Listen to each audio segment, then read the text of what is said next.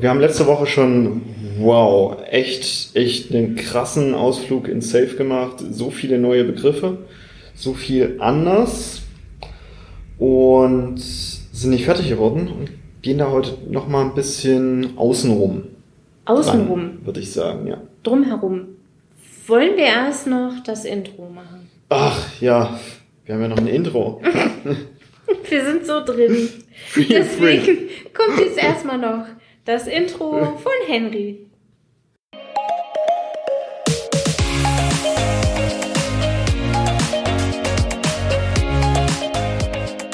Hallo und herzlich willkommen zum Snipcast. Wir reden über Safe, also skalierte agile Frameworks, Persönlichkeitsentwicklung, Psychologie und allem, was für dich relevant ist. Und Machen machen, mit Welt- dir die Welt zu einem besseren Ort. Schön, dass du dabei bist und los geht's. Ja, endlich, du bist ja kaum aufzuhalten. Wir haben in der letzten Folge über Safe gesprochen. Ja. Diese Folge knüpft an an die letzte Folge. Ja. Das heißt, für alle Hörer, die heute einsteigen oder Zuschauer, denn uns gibt es ja auch auf YouTube, die dürfen jetzt nochmal eins zurückskippen. Wenn ihr heute dann entweder ihr wisst viel über Safe oder ihr hört euch einfach die letzte Folge nochmal an und dann hören wir uns hier gleich wieder. Deswegen die stilistische Pause jetzt hier. Schön, dann sind wir alle auf einem Wissensstand. Wir wissen jetzt, wofür Safe steht, nämlich für skaliertes agiles Framework. Wir wissen, wie man äh, skalierte agile Frameworks skaliert. Wir kennen die ganzen Abkürzungen, SPC, ATE, ATA, BO, PO. Wir wissen, was ein Enable ist. Ich würde ganz Wir wissen, gerne was ein PIP ist. den BO noch korrigieren. Den hat man, da war ich mir ein bisschen unsicher, ob der schon am Release Train beteiligt ist. Am Release Train ist der Product Manager beteiligt. Dort Der heißt PM. er so, ja. Okay. Andere Abkürzung, der Job bleibt wahrscheinlich halbwegs derselbe. Der bleibt derselbe. Wir haben über die Größe eines Safe Frameworks gesprochen, nämlich so 7 bis 20 Teams, also 50 bis 125 Leute Für einen Release Train. für einen Release Train, genau. Und das Ganze kann man jetzt auch noch skalieren mit zwei oder drei oder vier Release Trains, also beliebig. Als ich das erste Mal Berührung mit Safe hatte, wurde mir tatsächlich gesagt, so ab 500 Menschen machst du Safe. Mhm. Darunter lieber was anderes. Mhm. Also, um die Größenordnung dann noch ein bisschen was reinzugeben. Weiter. Genau, danke. Wir haben über das Herzstück von Safe gesprochen, nämlich das PIP, PI Planning und was für ein bedeutsamer Ankermoment das ist. Und wo wir über Bedeutsamkeit reden, dachten wir, wir schließen diese Folge an und reden mal um ein paar Fragen drumherum und die Werte und Prinzipien in Safe. Ja. Und womit möchtest du anfangen? Ich möchte tatsächlich mit den Werten anfangen. Denn auch Safe, wie jedes agile Framework, kommt mit Werten und Prinzipien, die wichtig sind zu verstehen, bevor man das ganze Bums anwendet, weil Ja. eine Methode ist genau nichts ohne Leben da drin. Genau. Und du weißt ja, ich bin ganz gerne der, der als erstes fragt, wenn über agile Werte gesprochen wird, welche Werte denn? Denn die meisten Menschen setzen die Scrum-Werte mit den agilen Werten gleich. Also die fünf klassischen Fokus, Respekt, Mut, Offenheit und Commitment. Die fünf Scrum-Werte werden häufig auch einfach nur als die fünf agilen Werte verkauft und es gibt aber in allen äh, agilen Frameworks Werte. Ja, tatsächlich in allen, ja. In manchen sind manche wichtiger als in anderen. Ja, okay. ja. Und weil Und ich, Henry ist, geht wirklich jedem damit auf den Senkel. Ich, genau, weil es gibt nicht diese Definition, es ist immer Und das Kontext. ist auch wichtig, weil wenn ich die Werte zu dem Framework nicht kenne, dann Ja. ist das ganz schnell ein Cargo-Kult.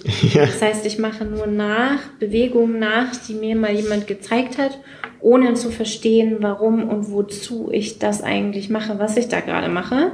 Und dann putzelt das meistens so ab sechs Monate fängt das dann an, in sich zusammenzupurzeln. Deswegen ist es wichtig, die Werte der, der jeweiligen agilen Frameworks zu kennen. Safe hat Werte. Ja, vier Stück. Also einer weniger zu merken. Und das ist Alignment, Mhm. Macht Sinn für ein skaliertes Framework. Alignment ist ein sich aneinander angleichen. Ja. Mhm. Also sieht man sehr gut im PI-Planning. Mhm. Wir haben Built-in Quality. Mhm. Das ist ganz wichtig, weil wenn ich jetzt die Waggons da zusammenpacke zu so einem Zug und der fährt los, dann muss es in dem Moment schon funktionieren. Built-in Quality, also eingebaute Qualität. Ja. Und das, das ist meiner Meinung nach dann auch tatsächlich die, die Königsdisziplin im Safe. Das Also- ist auch spätestens der Moment, wo ich feststelle, dass meine operative Ebene noch nicht verstanden Mhm. hat, dass sie, also was Scrum eigentlich ausmacht. Also in einem Safe Framework sehe ich ganz häufig Scrum-Teams, die Cargo-Kult machen, aber nicht wirklich Scrum können. Mhm. Und sowas wie technische Exzellenz oder Einfachheit, um mal zwei von den agi zwölf agilen Prinzipien Ja. äh, zu nennen, eben nicht kennen oder nicht berücksichtigen. Mhm. Und das ist mal eben so hergesagt mit, ja klar, weil wir Qualität für unser Produkt haben. Nur gerade dieses, ich packe die ganzen Waggons zusammen, da darf ich vorher richtig fähige Menschen zusammen gehabt haben, die sich darüber mal unterhalten haben. Wie kriegen wir das denn hin, wenn plötzlich die ganzen Teams alle Gleich- ausliefern gleichzeitig mehr und es gleichzeitig. funktioniert dann auch alles. Mhm. Also bei Software. Und wie stellen wir fest, dass es alles funktioniert? Ja. Ne? Also es ist ja nicht nur dieses, naja, es funktioniert halt hinterher alles, sondern wir müssen uns ja sicher sein, dass es funktioniert. Wie machen wir das? Genau.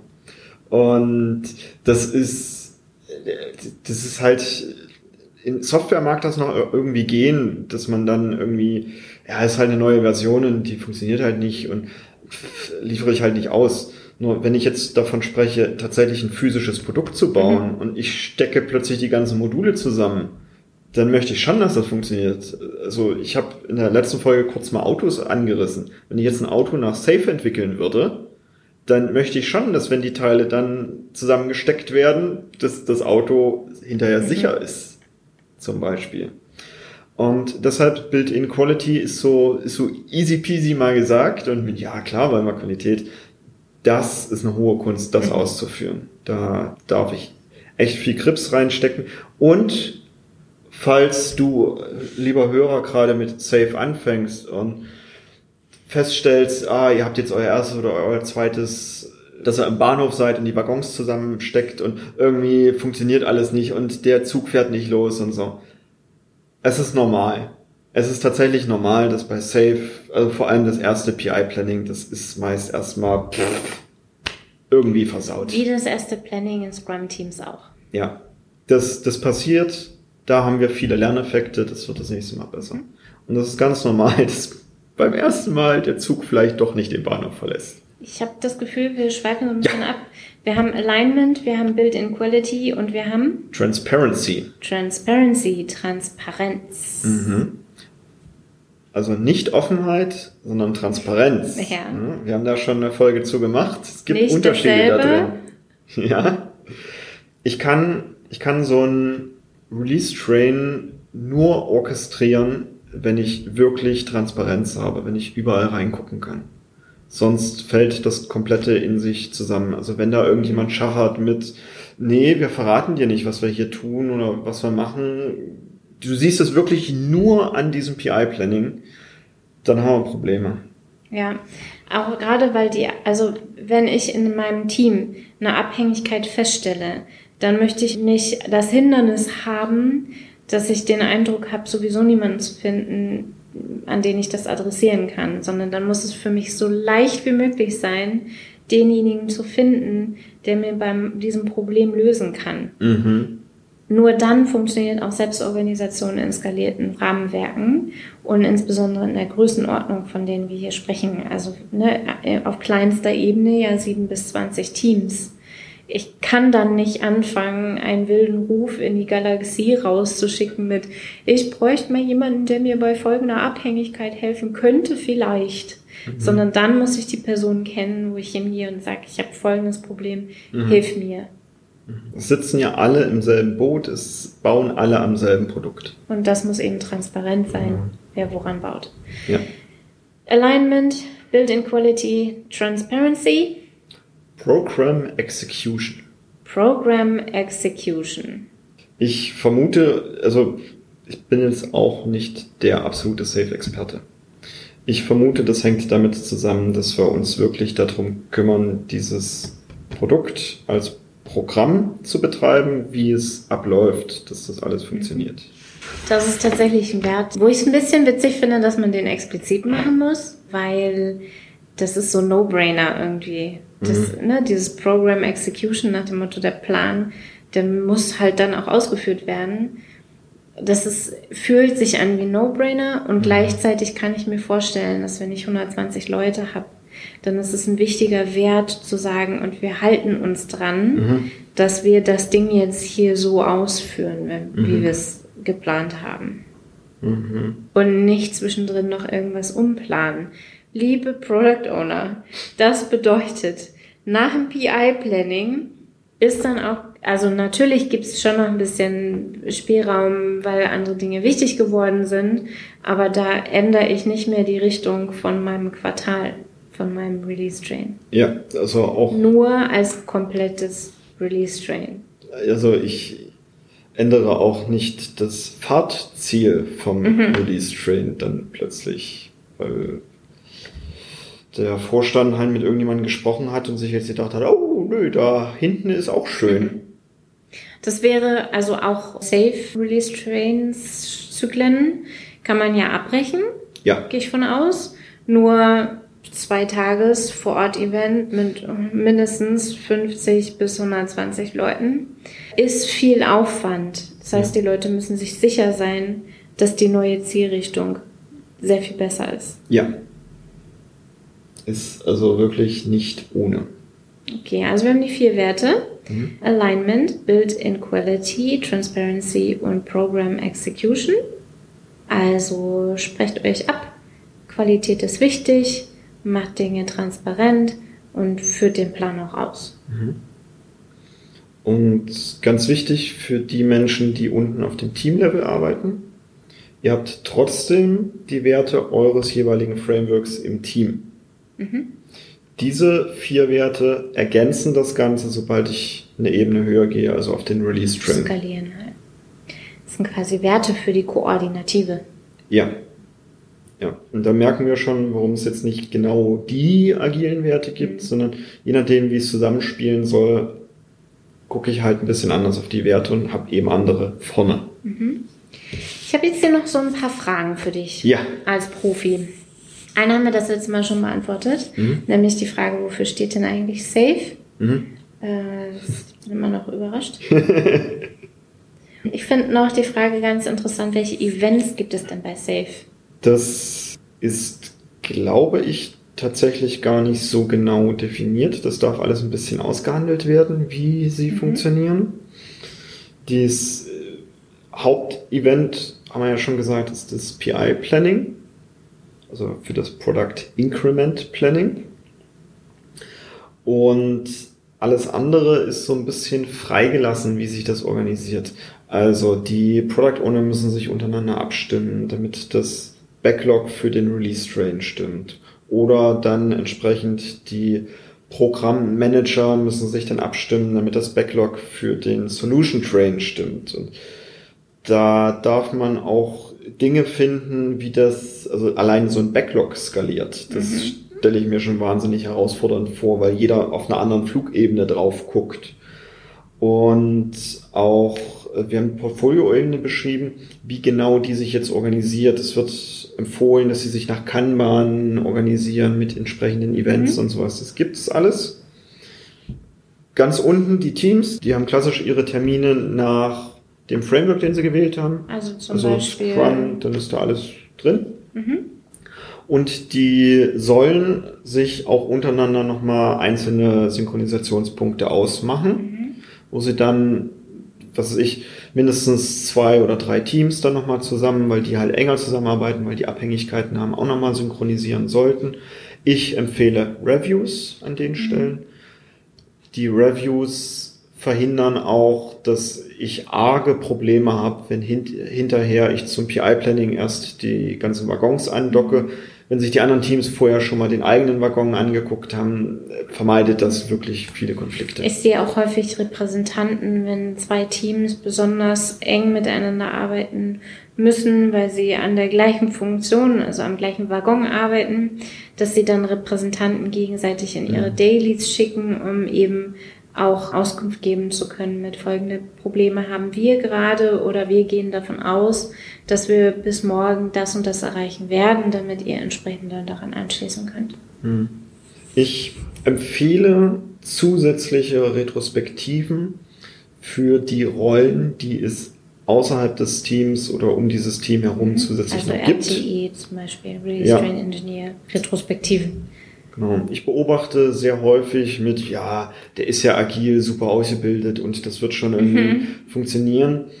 Und dass es aber da genauso wichtig mhm. ist, dann zum Beispiel alle Scrum Master vom Release Train zusammenzuziehen und dann da eine Retrospektive zu machen, die bitte auch nicht der, der genau, holt euch vielleicht von einem anderen Release Train ja. jemanden rein, der das dann facilitiert und Super so. Super wichtig. Meine Beobachtung ist, dass agile Coaches oder Scrum Master, wenn die miteinander eine Retrospektive machen, ist das häufig ein größerer Akt mit mehr Konfliktpotenzial, mhm. als wenn ich mit einem autonomalen Umsetzungsteam Retrospektiven mache. Einfach weil wir vom Fach sind. Na, das ist wie wenn man mit einem Menschen Servicepersonal gelernt hat, in ein Restaurant geht. Der sieht jede Kleinigkeit, beschwert sich über alles. Das, ähm, ja, es ist dann hilfreich, jemand von außen dazu zu holen, der das dann, der einen dabei unterstützt. Mhm. Ja. Ich wollte tatsächlich darauf hinaus, dass Dailies auf operativer Ebene, auf Teamebene trotzdem stattfinden. Mhm. Und für mich ist nochmal wichtig zu erwähnen, dass das PIP, also das PI Planning, ja nicht nur ein Planning ist, sondern auch ein kleines bisschen Review enthält, im Sinne von, bis hierhin sind wir gekommen. Hm. und als folgendes steht uns bevor, das ist so ein typisches Review-Thema, ne? das haben wir geschafft, folgende Probleme hatten wir im letzten Zyklus. Und jetzt wollen wir dies oder jenes erreichen, das ist so dieser erste Teil des PIPs auf globaler Ebene. Und dann geht es in ein Planning und es gibt häufig als letzten oder manchmal auch dazwischen als Abendveranstaltung zum Beispiel mhm. vom ersten Tag eine Retrospektive über alle Teams. Die ersetzt nicht die Retrospektiven in den Teams, sondern an diesem PIP, das ist quasi ein Sprintwechsel, mhm. nur auf einen größeren Zeitraum und mit viel mehr Alignment. Mhm. Und weil sowas nicht explizit im Safe Framework steht, holt euch so einen Safe Program Consultant mit dazu, der weiß solche Dinge, der achtet darauf und der konstruiert mit euch dann diese, diese Termine aus, die es dann eben zusätzlich geben sollte, auch wenn die jetzt nicht explizit im Safe Framework erwähnt mhm. wurden. Da, genau an der Stelle passiert die ganze Magie. Mhm. Diesen Safe Framework, die Übersicht einmal kurz aufgemacht und so. Das ist schnell gemacht. Nur dann dieses tägliche Dieses Doing. Pip, das Pip muss laufen. Ja. ja. Okay, woran, wir sind schon fast in dem Gebiet, mhm. äh, in dem Themenbereich, deswegen stelle ich die Frage jetzt. Woran erkenne ich denn, ob ich ein Safe vor mir habe oder ein Cargo Safe, also ein Pseudo Safe? Also woran erkenne ich denn echtes Safe? Ich persönlich frage, also weil das auch bei mir immer der erste Punkt ist, e-, egal was ich mache, im agilen Bereich, ich frage ganz gerne, wo ist das Backlog? Mhm. Und die Safe-Implementierungen, die keine sind, die ich so kenne, die haben meist keinen Backlog. Die haben meist mehrere. Manchmal auch gar keins. Das okay. ist so auf Zuruf, dass das dann irgendwie äh, passiert. Oder ja, die Product Owner in den Teams, die wissen das schon. Gut, ja, dann, dann sind es mehrere, die haben dann schon ihre eigenen. Nur es ist halt nichts, was irgendwie koordinativ Aligned drüber ist. guckt, genau. Dann gibt's halt so einen Programmmanager, der ist rein formell ernannt, aber nie da. Mhm. Der ist der, der schickt ab und an mal eine E-Mail, in welche Richtung es gehen soll, aber der taucht zum Beispiel zum PI-Planning nicht auf. Dann habe ich auch schon häufiger gesehen, dass das PI-Planning, wo ich sage, das ist das Herzstück, dass das weggetailert, also weggeschnitten wurde mit, ja, ach, so viel Aufwand für die zwei Tage. Das reicht ja, wenn wir hier einen Steuerkreis haben, wo dann den Product Owner immer gesagt wird, die, als nächstes die Richtung. Hm. Hm. Kann man so machen, ist dann aber auf jeden Fall kein Safe mehr. Mhm. Daran erkennt man das. Dann sehr häufig sehe ich, dass Safe einfach eingeführt wird, damit es safe ist und das erkenne ich, äh, also weil es gerade in ist, und das erkenne ich sehr häufig daran, dass die, dass es mehr um das Geschacher geht, wer auf welchen Posten gesetzt wird. Und das erkenne ich dann auch hinterher in, in der Safe-Ausprägung selbst dass es dann zum Beispiel ein Solution Train gibt, in dem nur ein Release Train drin ist. Was, da macht der Solution Train keinen Sinn mehr, weil dann kann ich. Das ist nur eine Hierarchiestufe. Äh, genau. Das ist ähm, wie eine Führungskraft für eine für einen Mitarbeiter. Ja. Oder dass die Release Trains ziemlich leer sind. Also dass dann, was weiß ich, es wurden zwei, drei Release Trains aufgemacht, aber in jedem Release Train sind 20 Menschen drin. Mhm. Wo ich mir denke, warum, warum macht ihr euch selbst die Welt so komplex?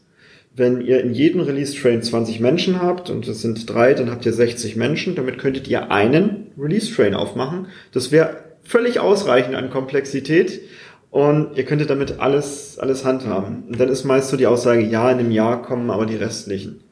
Hm? Dann macht die, die nächsten Release-Trains in einem Jahr oder so auf. Mhm. Nicht, nicht zu Beginn. Weil diese leeren Teams, wo immer nur ein bis zwei Menschen drin sind, die, das demotiviert die Menschen, glaube ich, auch sehr. Das, die sehen ja, dass es nicht funktioniert. Oh, die, die Teams sind nach Abteilungen geschnitten. Mhm. Das, also nach, wir haben ein Marketing-Team, wir haben ein ein Entwicklungsteam, wir haben ein Architektenteam. Das, es gibt sicherlich Szenarien, in denen das sinnvoll ist. Also habe ich auch schon tatsächlich nicht für Safe, sondern für einen anderen Framework tatsächlich auch schon einmal bauen dürfen, weil es genau in der Konstellation sinnvoll war. Und da würde ich drauf gucken, das ist meist eine, keine Entscheidung gewesen für diesen Release-Train, wie es sinnvoll wäre, sondern das ist eine reine, im SAP-System wurde das halt so eingetragen und das, wir, wir sammeln halt Silos. Mhm. Das ist schade. Wir haben letztes Mal schon drüber gesprochen, mit sollte dasselbe Produkt sein. Wenn Sie nicht am mhm. selben Produkt hinarbeiten, drauf zuarbeiten, ja. dann ist wahrscheinlich was anderes. Wenn der Release-Train, nachdem er losfährt, erstmal in so einen Güterbahnhof nochmal reinfährt, weil er dann durchgetestet werden muss auf Herz und Nieren, bevor er dann zu seinem Endpunkt fährt.